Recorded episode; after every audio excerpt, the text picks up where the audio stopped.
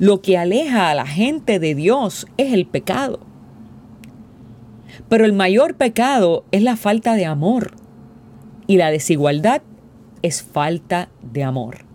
Y ese no es el carácter del Padre.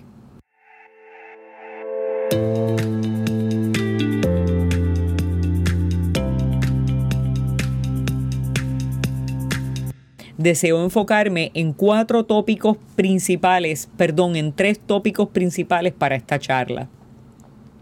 El primero, cómo encontrar la voz de Dios en los textos de exclusión y de terror. Segundo, la imagen de Dios en el hombre y la mujer antes y después del pecado. Tercero, los roles de género y el llamado de la mujer en el Nuevo Testamento. Y para continuar hablando de esto, voy a comenzar por citar una, oración de agradecimiento eh, del judaísmo en tiempos posexílicos que se encuentra escrita en el Talmud de Babilonia y dice de esta manera. Bendito seas, Dios del universo, que no me hiciste gentil, ni esclavo, ni mujer. Para comenzar formalmente, entonces Primero estableceremos unos criterios hermenéuticos para poder acercarnos al texto bíblico en un tema que puede ser para muchos y muchas de nosotros algo muy controversial. Para el judaísmo, la ley, tanto en la Torá como en la Mishnah, la Mishnah es la, eh, un recogido, ¿verdad?, de leyes que suman unas 615 leyes y es la plataforma moral eh, del judaísmo que contiene las claves hermenéuticas para vivir su fe a través de los siglos. Tanto la Torá, que nosotros conocemos, eh, los libros del Pentateuco, como eh, las leyes que se encuentran en la Mishnah. Para los cristianos, sin embargo, ¿cuál es entonces la clave o el criterio hermenéutico para nuestra interpretación bíblica y para la vivencia de nuestra fe. Ya establecimos que para el judaísmo es la Torah y la Mishnah. ¿Y para nosotros qué es? Eso es lo primero que debemos eh, eh, definir e identificar para poder entonces trabajar con la lectura y la interpretación de estos textos difíciles. Y la respuesta a esa pregunta nos va a dar las claves para interpretar los textos que a través de la historia han fomentado la desigualdad en el llamado al ministerio entre hombres y mujeres. Nuestro criterio principal y nuestras claves interpretativas se encuentran en Jesús y en los evangelios. Somos cristianos.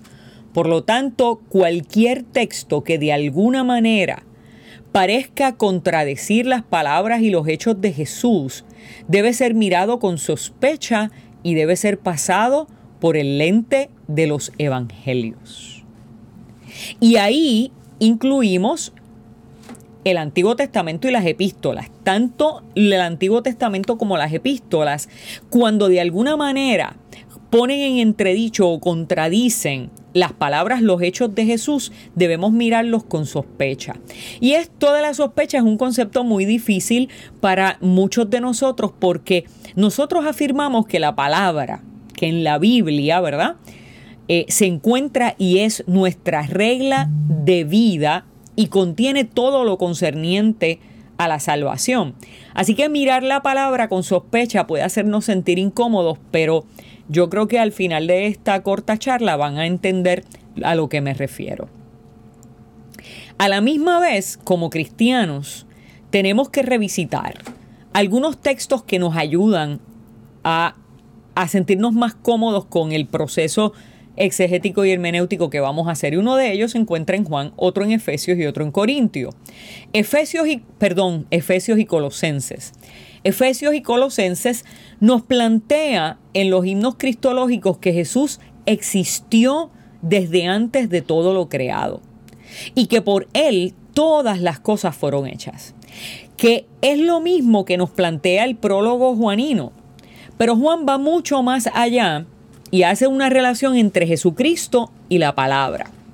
Juan plantea que Jesús es el logos, la palabra. Pero no es una palabra cualquiera, como pudiera ser una conjunción, un adjetivo descriptivo. Jesús es el verbo. Verbo es una acción. Y aunque este concepto proviene de la filosofía griega, el evangelista lo usa, o sea, lo utiliza para referirse a la acción creadora de Dios.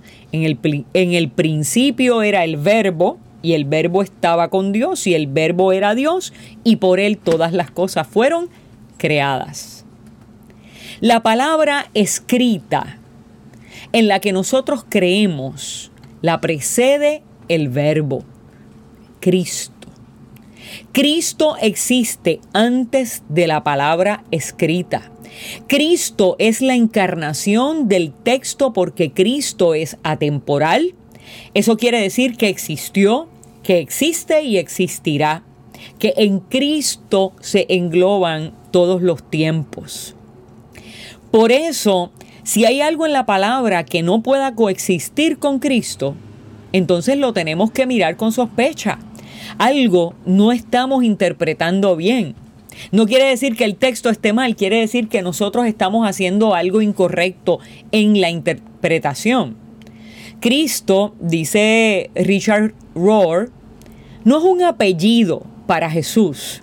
Cristo es la presencia activa de Dios entre los seres humanos a través de Jesús. Por eso, el mismo Jesús dijo varias veces, particularmente en el Evangelio de Mateo, Moisés dijo, o sea, la ley dice, ustedes han escuchado que antes se dijo, pero yo les digo. Por eso esa presencia activa de Dios a través de Jesucristo es nuestro criterio, es nuestro lente, son nuestros espejuelos, ¿no? Nuestro lente principal para interpretar las escrituras.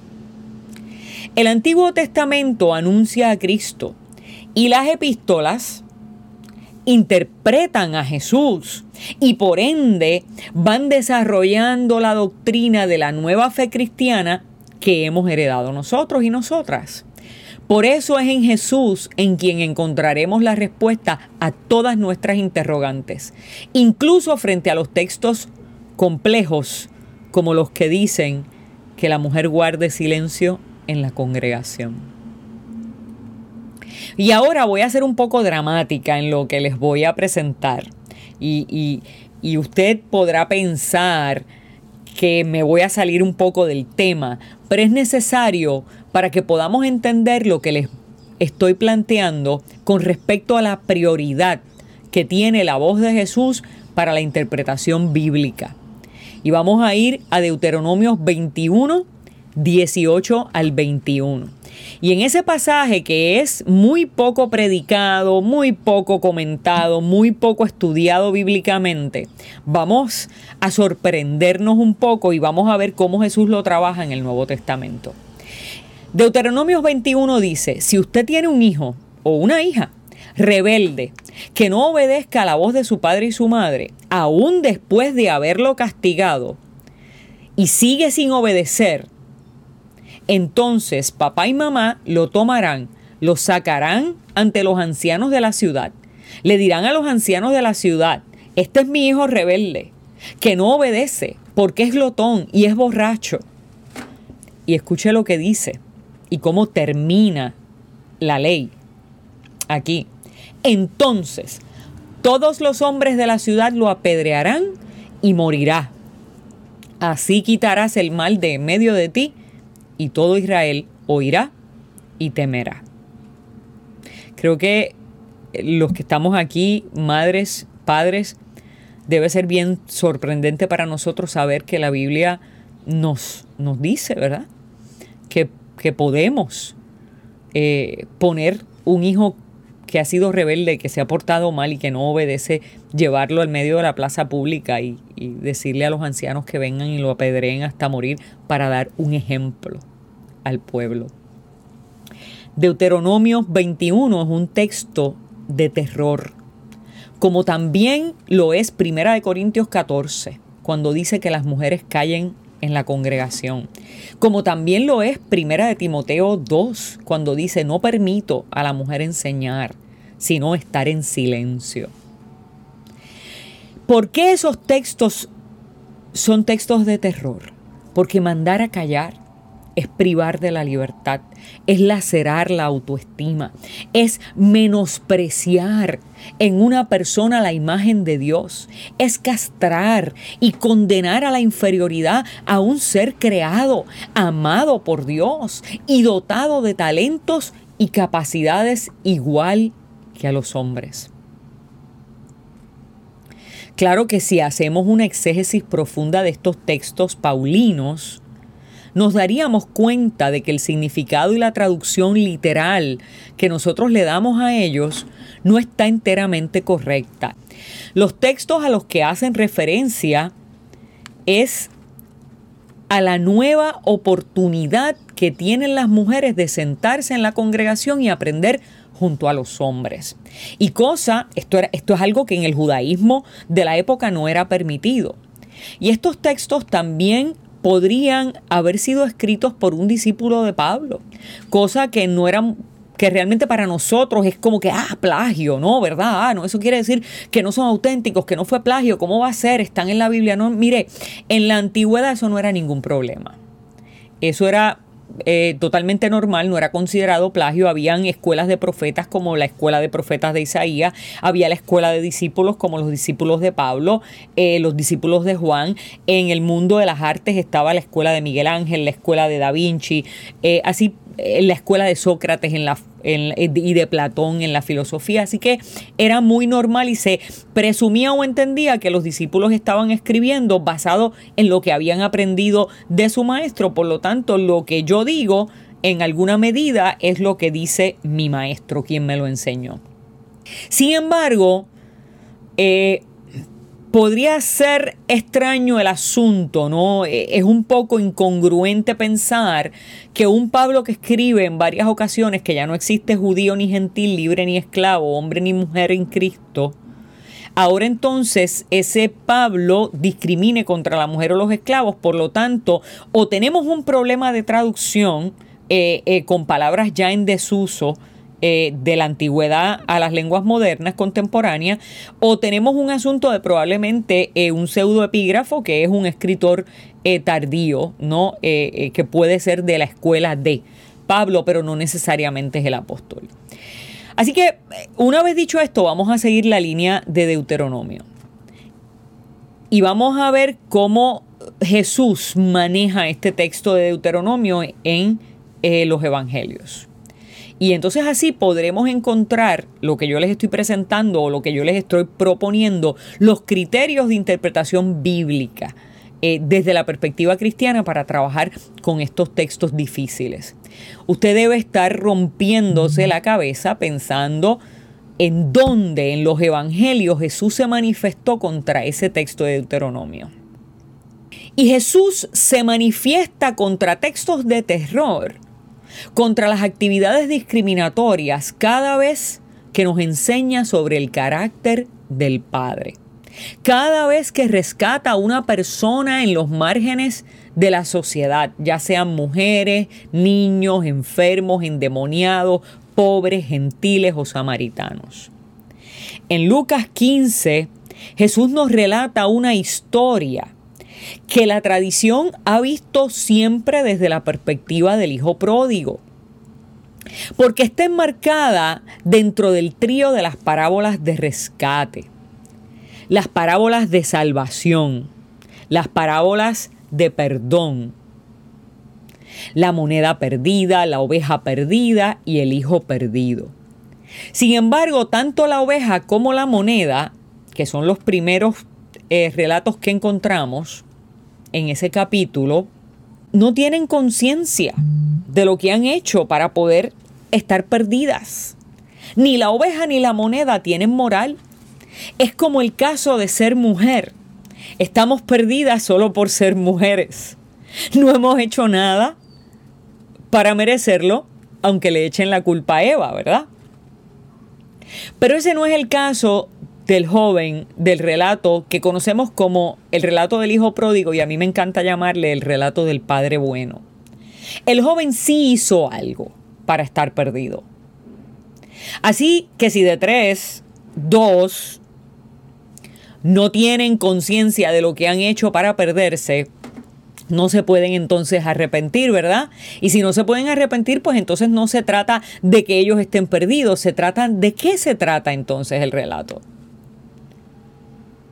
¿De qué se trata la historia? ¿De lo que se pierde o del que la encuentra? Todas las historias de este capítulo se tratan de quien encuentra lo perdido. El pastor que es capaz de dejar lo que sea para ir a buscar su oveja. Y la mujer que hace una fiesta con sus amistades, invita a sus amigas para celebrar que encontró la moneda que se le había perdido. Y en la tercera historia, Jesús nos aterriza y nos quiere decir, yo estoy hablando del Padre bueno, del Padre que no te castiga, del Padre que no te silencia del Padre que no te lleva al medio de la plaza pública para abochornarte y apedrearte solo para limpiar su propia imagen, del Padre que no te castiga por haberte perdido y del Padre que no te castiga tampoco por simplemente ser mujer y que los demás te hayan marginado. Jesús conocía la Torah. Jesús conocía la ley. Jesús sabía que la interpretación que los hombres le daban al carácter de Dios era vengativa, castigadora, retributiva. Jesús indudablemente conocía Deuteronomios 21. Todos los judíos conocían la ley. Para Jesús, estas palabras son tanto sobre nosotros y nosotras como hijos y ovejas perdidas, como lo son acerca de Dios como Padre bueno. Pero en el contexto del judaísmo, del judaísmo del primer siglo, de seguro, este texto apelaba más al carácter de Dios como Padre bueno que lo que pudiera haber apelado a lo que tenía que ver con los hijos y las hijas perdidas. Porque la religión de esa época era sumamente opresiva. No que la religión en nuestros días no lo sea, y evidentemente lo que aleja a la gente de Dios es el pecado. Pero el mayor pecado es la falta de amor. Y la desigualdad es falta de amor. Y ese no es el carácter del Padre. Así que este ejemplo, que pudo haber parecido desvinculado al principio, es de alguna manera un buen ejemplo para darnos las claves hermenéuticas para acercarnos al tema del llamado. Cualquier texto, cualquiera, que atente contra ese carácter de Dios que Jesús nos ha presentado a través de los evangelios, de ese carácter de Dios misericordioso, amoroso, justo, igualitario, que Jesús nos ha revelado, requeriría una mirada con sospecha requiere que miremos esos textos con sospecha, requiere que miremos Deuteronomio con sospecha y digamos cómo yo lo voy a interpretar y entonces la voz de Jesús nos dice cómo interpretarlo. Requiere que se busquen las claves dentro de los evangelios para poder leer e interpretar desde el cristianismo, no como judíos y no como paulinos. Es importante entender que el judaísmo en esos tiempos de Jesús había pasado por diversas etapas. Desde, desde el, evento fundante del judaísmo en Éxodo hasta los días de Jesús, el, el judaísmo había pasado por momentos importantes. Y aún la redacción del Génesis, por ejemplo, tomó lugar en diferentes momentos históricos. tenemos textos preexílicos antes del exilio a Babilonia y tenemos textos posexílicos, o sea, de una vez regresados otra vez a Jerusalén, 50 o 70 años después. Lo que eso quiere decir es que algunos narraban la revelación de Yahvé desde unas vivencias y otros desde otras. Porque recuerden que lo que nosotros tenemos ahora como palabra escrita eran tradiciones orales. Por ejemplo, tenemos dos relatos de la creación y uno enfatiza en la creación del varón y, la y, de alguna manera nos, nos deja planteada una desigualdad porque la mujer entonces nace del varón en lugar de ser creación directa de Dios. Así que como producto de esos énfasis teológicos a lo largo de la historia del judío-cristianismo, hemos ido degenerando en algunas doctrinas excluyentes y en una antropología mayormente negativa del ser humano, sobre todo de la mujer. Sin embargo, por ejemplo, tenemos Génesis 1 que nos plantea que una creación igual, Dios los hizo tanto varón o hembra, ¿verdad? Eh, así que nos pone en, un lugar de igualdad Génesis 1, mientras que en Génesis 2 eh, pone al varón como superior. Génesis 3. Génesis 3 entonces nos presenta un relato en el cual el varón responsabiliza a la mujer y también a Dios sabe. Es bien interesante la respuesta de Adán. Adán responsabiliza a Eva y a Dios por su caída. Mire esto. Adán dice en Génesis 3:18, la mujer que tú me diste. No hace falta elaborar muchísimo para darnos cuenta que la reacción natural del ser humano ante el pecado es autojustificación y evasión de la responsabilidad.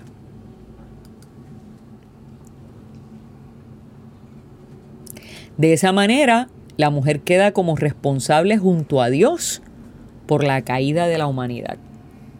Por lo que el texto presenta una justificación para el discrimen y la exclusión. Desde esa interpretación, la mujer pasa a ser vista como tentadora y provocadora de males. En otras palabras, Adán y los hombres de la época actúan de una forma parecida a esto. Se los voy a, frasear a mi manera. Dios tiene que resolver. Yo soy la víctima y la mujer es la que incita. Así que la subordinación de la mujer ante el varón viene como resultado de la interpretación de la caída. La desigualdad y la injusticia es producto del pecado pero el discrimen hacia la mujer es resultado de esa interpretación que el contexto patriarcal en el que vivía el pueblo de Israel le dio al relato en un momento determinado, especialmente en el exilio. Antes del exilio a Babilonia, la mujer tenía una participación mucho más egalitaria. Y aunque Israel vivía en un mundo patriarcal en ese entonces, su sociedad estaba informada por su fe. Y esta fe veía a la mujer con igualdad delante de los ojos de Dios, ya que conforme al relato primario de la creación, tanto el hombre como la mujer son necesarios para reflejar esa imagen plena de Dios. Esto usted lo puede leer en Génesis 1, 27. Sin embargo, en el exilio, los sacerdotes comienzan a documentar la tradición litúrgica para no perder su identidad religiosa en ese sincretismo babilónico, ¿verdad? Donde se encontraban. En esa documentación, o sea, ellos van escribiendo eh, la tradición oral. Y en esa documentación encontramos los relatos del Génesis en los que se enfatiza, por ejemplo, en la sangre del sacrificio para la redención de nuestros pecados. Por lo tanto, ¿qué sucede? La sangre fuera del culto representa impureza y la mujer comenzó a ser excluida de la vida cultica por su menstruación y cada vez más segregada de la vida social. Recordemos que el fenómeno de la menstruación, por ejemplo, es algo que nosotros entendemos ahora científicamente por, nuestra, eh, por nuestros estudios y por el desarrollo intelectual y científico de nuestra sociedad, pero en ese entonces no se entendía, incluso en ese entonces no, no se comprendía bien el asunto eh, de la procreación. Se entendía eh, en la antigüedad que la vida estaba solamente en el semen eh, masculino y que la mujer lo que era era un, una incubadora, ¿no? para el proceso de crecimiento de ese ser. Así que hoy día nosotros tenemos también que utilizar la ciencia para poder mirar el texto bíblico y comprender por qué la gente eh, de la época pensaba de una manera u otra cuando carecían de las explicaciones científicas de muchos asuntos, ¿no? Eh, podemos ver las incongruencias entre los textos escritos en el exilio y los relatos previos a la monarquía cuando vemos a mujeres sirviendo sirviendo como profetas, por ejemplo en Éxodo 15, 20, en Segunda de Reyes 22, 14 al 20, como jueces en Jueces 4 al 5, como reinas en Primera de Reyes 19, en Samuel 1 al 2, cosa que no pasó más. Eh, luego del regreso de Babilonia. Algunas de las mujeres eh, destacadas en ese periodo fueron, por ejemplo, María, hermana de Aarón, profetiza, las mujeres danzoras que acompañaron a María en la liturgia, Débora, que fue jueza, Hulda también profetiza. Y no se nos puede eh, quedar la respuesta al llamado de las parteras en Egipto, que salvaron la vida de Moisés, aunque tuvieran que mentir para lograrlo. Eh, eh, eso, eso, eso es un ministerio, eso es un llamado. La prostituta Raab, por ejemplo, que logró entrar a la genealogía de Jesús en el Nuevo Testamento, a Tamar, a Ruth la Moabita, que también entraron a la genealogía de Jesús. Esto de la genealogía es bien importante porque en el contexto patriarcal del judaísmo, sobre todo del segundo templo, el linaje se carga por el padre. Por lo tanto, la intersección entre cuatro formas de discrimen se redime en la genealogía de Jesús. ¿Y cuál es la intersección? Pues mire, tenemos mujeres, viudas, prostitutas y extranjeras. La intersección de estos cuatro tipos de discrimen es instrumental en el linaje de Jesús, el Cristo. Jesús redime a la mujer a las viudas, a las prostitutas y a las extranjeras. Y no puedo dejar pasar a la reina Basti y a la reina Esther. Basti se negó. Dijo, no, yo no me voy a dejar exhibir como un objeto sexual. Y así le abrió paso a Esther, a quien su propio tío le dice, para este tiempo has llegado para salvar a tu pueblo. Eso es responder al llamado. La monarquía y el exilio marcaron un antes y un después en la vida de la mujer en el judaísmo. Incluso Dios mismo le advirtió al pueblo a través de Samuel cuando le pidieron tener un rey que eh, para parecerse a los demás pueblos de la tierra. Eh, y y ahí Dios le advierte, entre todas las cosas que le advierte Dios al pueblo a través de Samuel, y le, no, y le dice a Samuel, no te preocupes que ellos, eh, a, quien, a quien han despreciado no es a ti, es a mí. Eh, y Dios le advierte varias cosas que van a suceder con las monarquías, pero una de ellas tiene referencia específica a las mujeres. Y le dice Dios, en 1 Samuel 8:13, tomarán también a su servicio, refiriéndose a las monarquías, a los reyes, a los hombres, tomarán también a su servicio a las hijas de ustedes, o sea, del pueblo, para que sean perfumistas, cocineras y panaderas. Una de las características de los demás pueblos de la tierra que no puede imitar el pueblo de Dios es relegar a la mujer solo a la cocina o a las tareas sexuales y reproductivas y empoderar al hombre para que se enseñoree sobre ellas.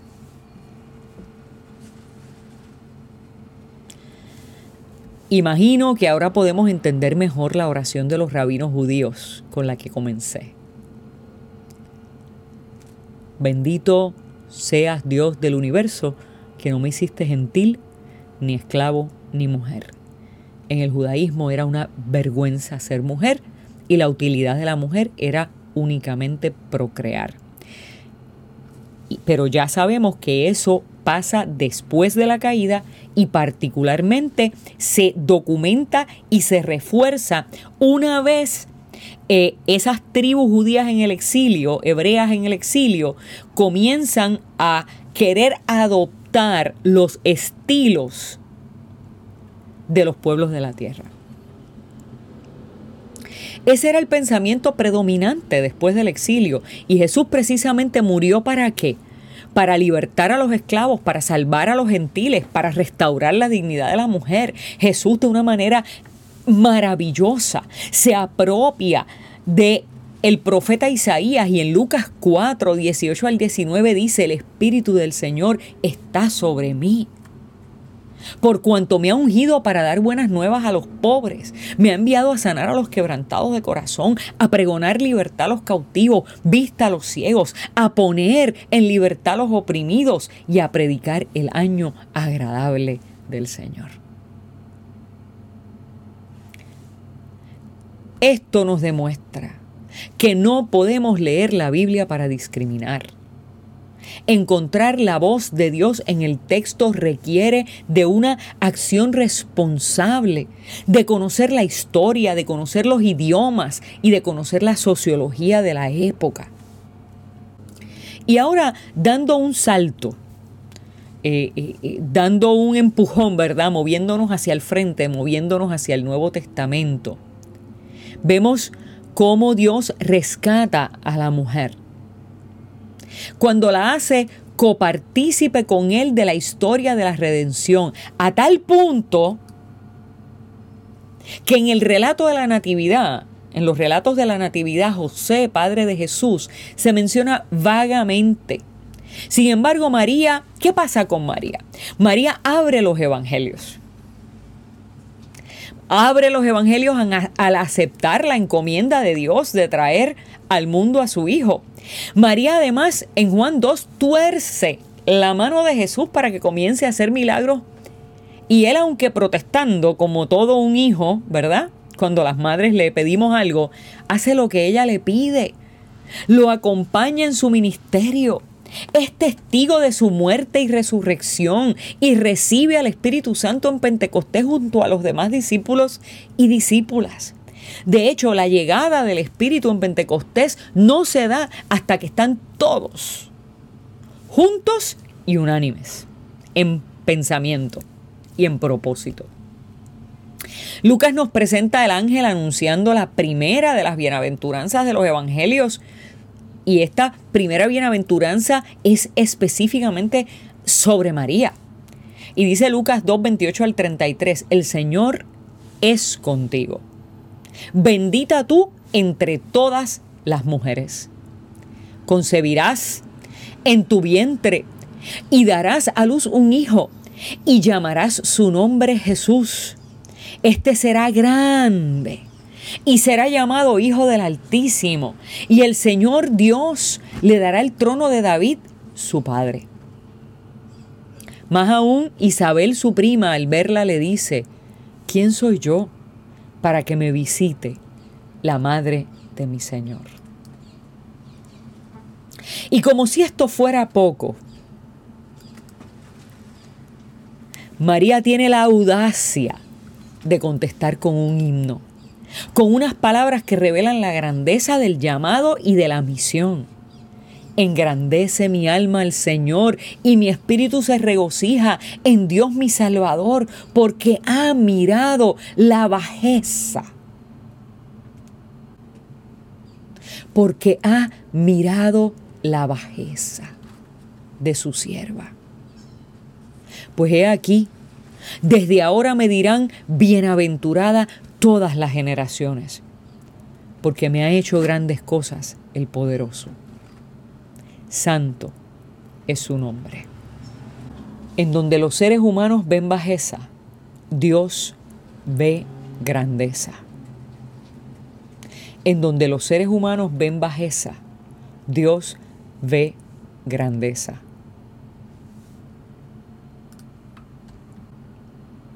De ahí en adelante, Jesús vive desafiando los roles sociales y religiosos.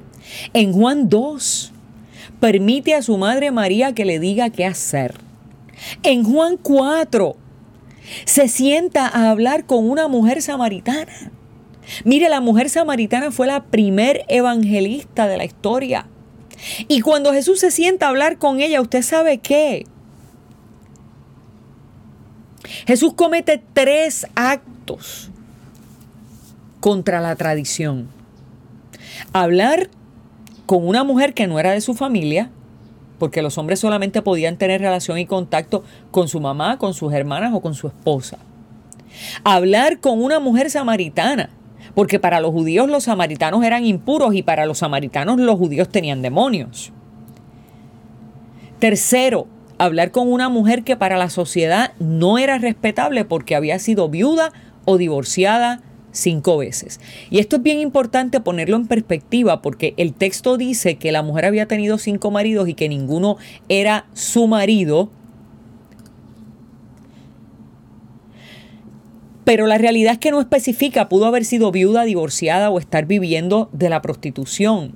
Eh, eh, es esa mentalidad punitiva hacia la mujer lo que nos hace decir que era prostituta por vicio, por pecadora cuando el texto no lo especifica y cuando nosotros ya sabemos que una mujer viuda que no encontraba un miembro de la familia que se casara y la redimiera, ¿verdad? Eh, iba a verse obligada a estar eh, en la eh, en la prostitución, porque la realidad es que la mayor parte de las mujeres, si no venían de una herencia familiar de dinero ostentosa, no tenían con qué sostener a su familia. Esta es la primera evangelista conocida en el cristianismo. Mira lo que pasa en Juan 4, 28 al 29 y 40 al 42. Entonces la mujer dejó su cántaro y fue a la ciudad y dijo a los hombres, venid, ved a un hombre que me ha dicho todo lo que he hecho. ¿No será este el Cristo? Entonces vinieron los samaritanos a él y les rogaron que se quedase con ellos y se quedó allí dos días. Y creyeron muchos más por la palabra de él y decían a la mujer, ya no creemos solamente por tu dicho, porque nosotros mismos hemos oído y sabemos que verdaderamente este es el Salvador del mundo, el Cristo. Jesús hizo muchos milagros y mandó a la gente a callar y a no decir nada a nadie. Eso es lo que se conoce en Marcos como el secreto mesiánico.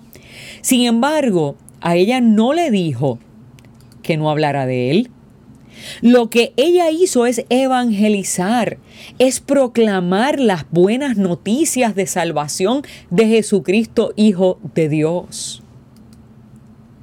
Y si Jesús no la detuvo, ¿quiénes somos nosotros para detener a alguien a responder afirmativamente a su llamado? En Juan 8 Jesús desafía los religiosos cuando mandan en libertad a una mujer acusada de adulterio. En Lucas 8 el evangelista nos habla de las mujeres que seguían a Jesús junto a los demás discípulos.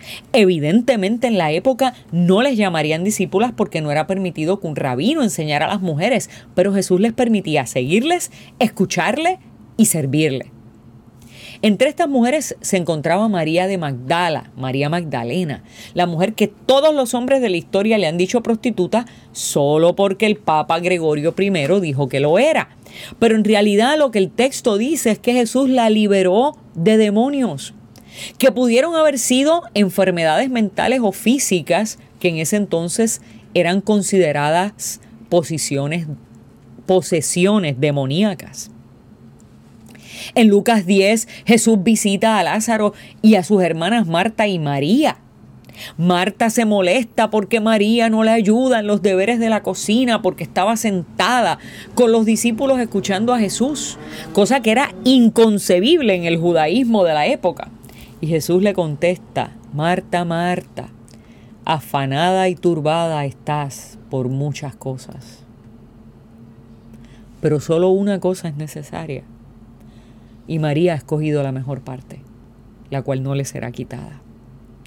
Finalmente, en Lucas 24 y los demás relatos de la resurrección, las mujeres son las primeras que llegan a la tumba y ven y hablan con Jesús y Él las envía a proclamar que Él vive. Marta recibe a Jesús y actúa de acuerdo a los roles de género y a la hospitalidad de la época. La mujer sirve a los hombres y no hay nada mal en, en cocinar y servir. De hecho, en mi casa cocinamos, cocino yo, pero mi esposo es el que limpia los trastes, ¿no? Así que, ¿cuál es el problema de quebrantar un poco los roles de género, ¿no? Su hospitalidad es característica de lo que el Dios de Israel espera que su pueblo hiciera con todo forastero. Hebreos dice, no se olviden de ser amables con los que lleguen a su casa, pues de esa manera, sin saberlo, algunos hospedarán ángeles. Sin embargo, María rompe los esquemas de la época y los roles asignados al género y aprovecha la apertura, aprovecha la inclusividad de Jesús, porque la norma era que la mujer no se puede sentar a escuchar la enseñanza de los maestros de la Torá. Jesús quiere sacar a la mujer de la cocina quiere darle un lugar de igualdad en los espacios sociales y religiosos. Las propias mujeres tenemos que asumir una nueva visión de nosotras y de nuestros espacios y de el reconocimiento que tenemos ante Dios. Después de Jesús, algunos discípulos paulinos o tal vez el mismo Pablo escribieron cosas muy difíciles de interpretar que pertenecen a su contexto particular. Pero eso no debe ser regla para nosotros discriminar a nadie. A nadie que ha sido creada a la imagen de Dios. Y mucho menos cuando hablamos del llamado al ministerio. Si Jesús mismo nos envía a proclamar que Él vive, ¿quién es el hombre para impedirlo? Recuerda, si Jesús mismo nos envía a proclamar que Él vive, ¿quién es el hombre para impedírtelo?